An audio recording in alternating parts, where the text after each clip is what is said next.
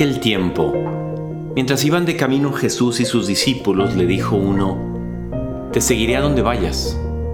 Jesús le respondió, Las zorras tienen madriguera y los pájaros nido, pero el Hijo del Hombre no tiene donde reclinar la cabeza. A otro le dijo, Sígueme. Él respondió, Déjame primero ir a enterrar a mi padre. Le contestó, deja que los muertos entierren a sus muertos. Tú vete a anunciar el reino de Dios. Otro le dijo, te seguiré, Señor, pero déjame primero despedirme de mi familia. Jesús le contestó, el que echa mano al arado y sigue mirando atrás no vale para el reino de Dios.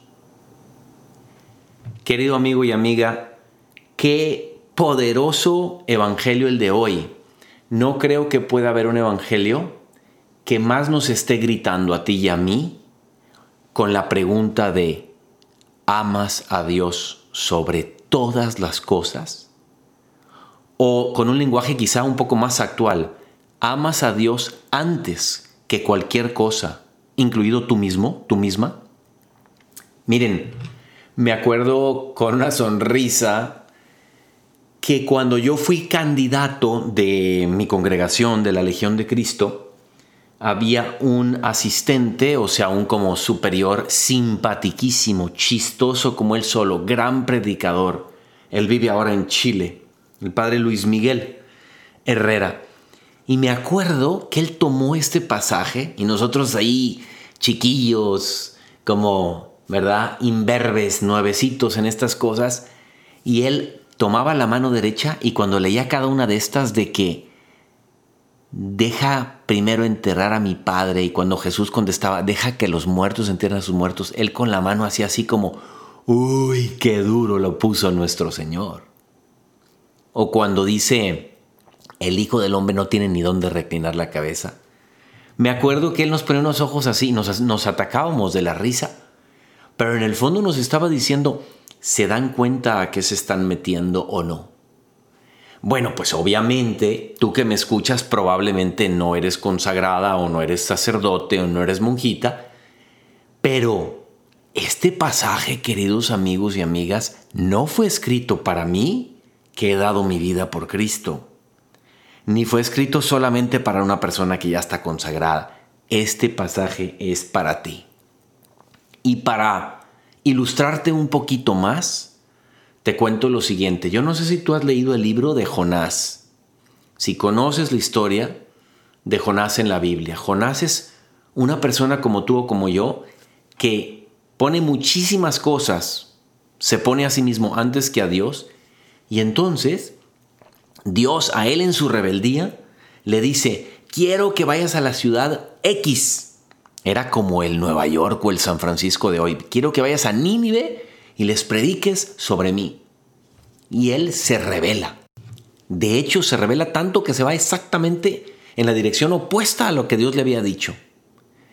Y entonces, ¿sabes qué pasa? Que Dios le dice que se vaya por tierra a Nínive y él se va por mar para el lado contrario. Se sube a un barco y viene una tormenta gigantesca y los empieza a, a sacudir a todos. Y ellos, asustados con la tormenta que se estaba dando, lo voltean a ver a él y él muy consciente de lo que estaba pasando les dice, esto está pasando por mí, porque Dios me ha estado buscando a mí y estoy desobedeciendo, porque estoy prefiriendo mi ego, porque estoy haciendo mis planes, porque no tomo en cuenta a Dios en las cosas que Él me está pidiendo.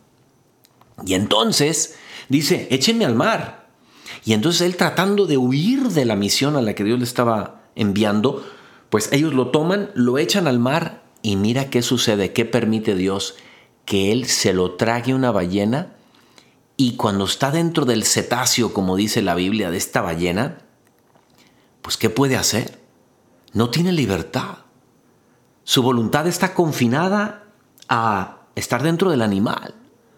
Está ahí y no puede ir a donde él quiere. Y ahora resulta que este animal va y lo escupe exactamente en el lugar donde él tenía que estar, que era donde él no quería.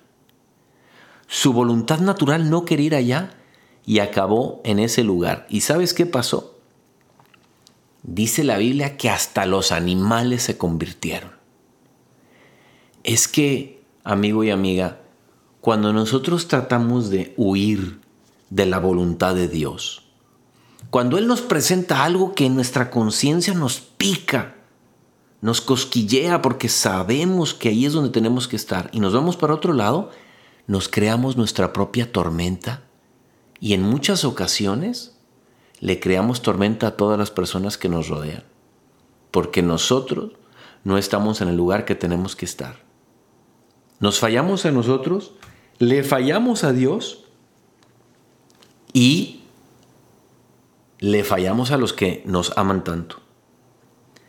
Hay una taza de café que tenemos aquí en la casa que dice, si Dios es tu copiloto, estás sentado en el asiento equivocado.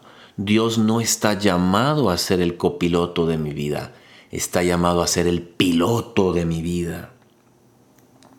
¿Por qué? Porque Él sabe para qué me hizo, sabe lo que mi corazón más desea y por eso me lo está proponiendo, pero le sacamos la vuelta porque nos asusta muchas veces hacer lo que los planes de Dios dicen. Querido amigo y amiga, no huyamos de los planes de Dios. Este Evangelio es duro.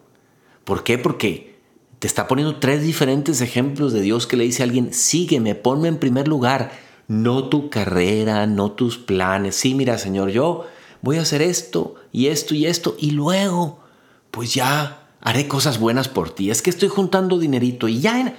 Oye, pero estoy perdiendo la oportunidad de hacer cosas grandes por Dios hoy, ya aquí.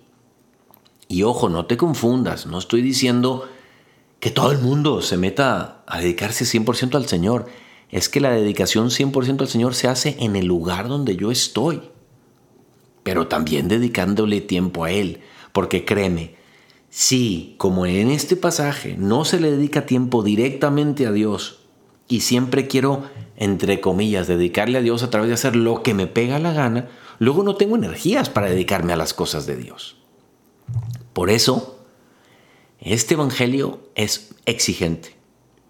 Y nos está diciendo el Señor, ponme en tu corazón en el centro, no en un rinconcito, no en la parte de atrás, no en un baúlcito que está ahí adentro. Quiero estar en el centro, porque te quiero bendecir. No fuiste hecho para cosas pequeñas, fuiste hecho para cosas muy, muy grandes. Yo soy el padre Jorge Obregón y Creo que por penúltima vez voy a anunciar, me voy a tomar la libertad para ustedes que pueden estar en las ciudades de México, Aguascalientes, León o Guadalajara. Voy a hacer una gira con mi libro y que tengo una coautora, Nayeli Pérez Negrón, los días 10, 11, 12 y 13 en las ciudades de Ciudad de México el 10, León el 11, Aguascalientes el 12 y Guadalajara el 13. Vamos a estar haciendo una presentación de nuestro libro El dolor lo cambia todo. Y el tema que traemos entre manos y que hemos compartido a muchos auditorios ya es ¿qué hago yo con mi dolor? ¿Cómo transformo aquellas cosas que el mundo me manda? Esas enfermedades del corazón, esas dificultades con mis parientes, esos fracasos económicos o, o amorosos, románticos o de amistades ¿Qué hago con eso? ¿Qué es el dolor? Y cómo lo transformo para el bien. Te invito a que estés, vamos a estar poniendo los flyers, los datos de esto en la cuenta de ¿Qué Jesús? En la de New Fire, en la mía personal, que es J. Obregón G, aquí en Instagram, y Nayeli Pérez Negrón también lo está poniendo en el suyo. Me encantaría verte ahí presente en estas charlas y que te lleves este libro que creo que te puede hacer mucho bien y a lo mejor lleves alguno para un amigo o para una amiga. Querido amigo y amiga, que Dios te bendiga.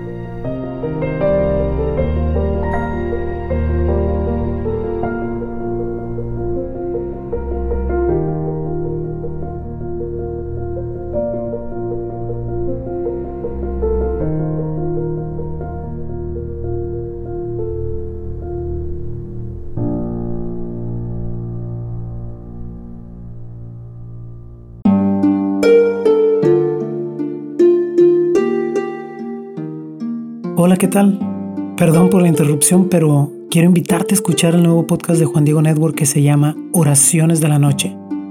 Ahí te voy a acompañar antes de dormir, así que no tienes excusa para no escucharlo. ¿Y qué vamos a hacer? Pues yo te voy a ir guiando para que te relajes, te prepares para dormir y haremos una oración juntos. ¿Qué te parece? ¿Nos vemos pronto entonces? Escúchalo en tu plataforma favorita. Solo sigue el link en los show notes de este episodio. Oraciones de la noche, no lo olvides, ¿eh? Nos vemos pronto.